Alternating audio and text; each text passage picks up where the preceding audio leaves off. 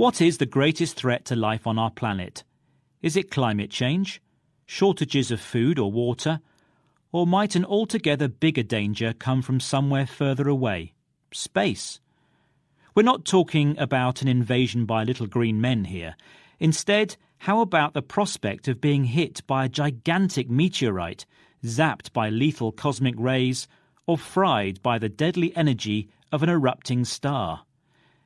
It wouldn't be the first time. Good old planet Earth has had a rough ride over the last 3.7 billion years, with some spectacularly devastating events. The most famous mass extinction was 66 million years ago, when it's widely believed a meteorite killed off the dinosaurs.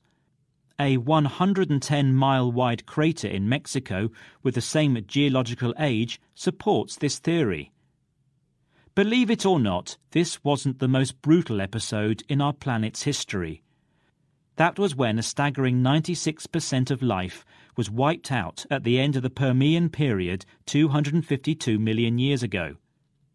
Scientists don't know for sure why this happened, but any potential explanations carry with them the grim possibility that similar events could happen again. For example, some experts believe that our Sun has a very dense, dim twin star, which is too far away to observe directly. This sleeping giant, dubbed the Death Star, could distort the paths of orbiting chunks of icy rock and hurl them towards the rest of the solar system. Is this what happened 252 million years ago? Or is there instead, perhaps, a distant ninth planet in our solar system which pulls in passing comets and sends them hurtling our way?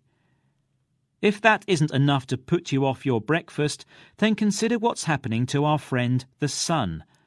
The star that has given us the warmth to sustain life is gradually turning into a deadly foe.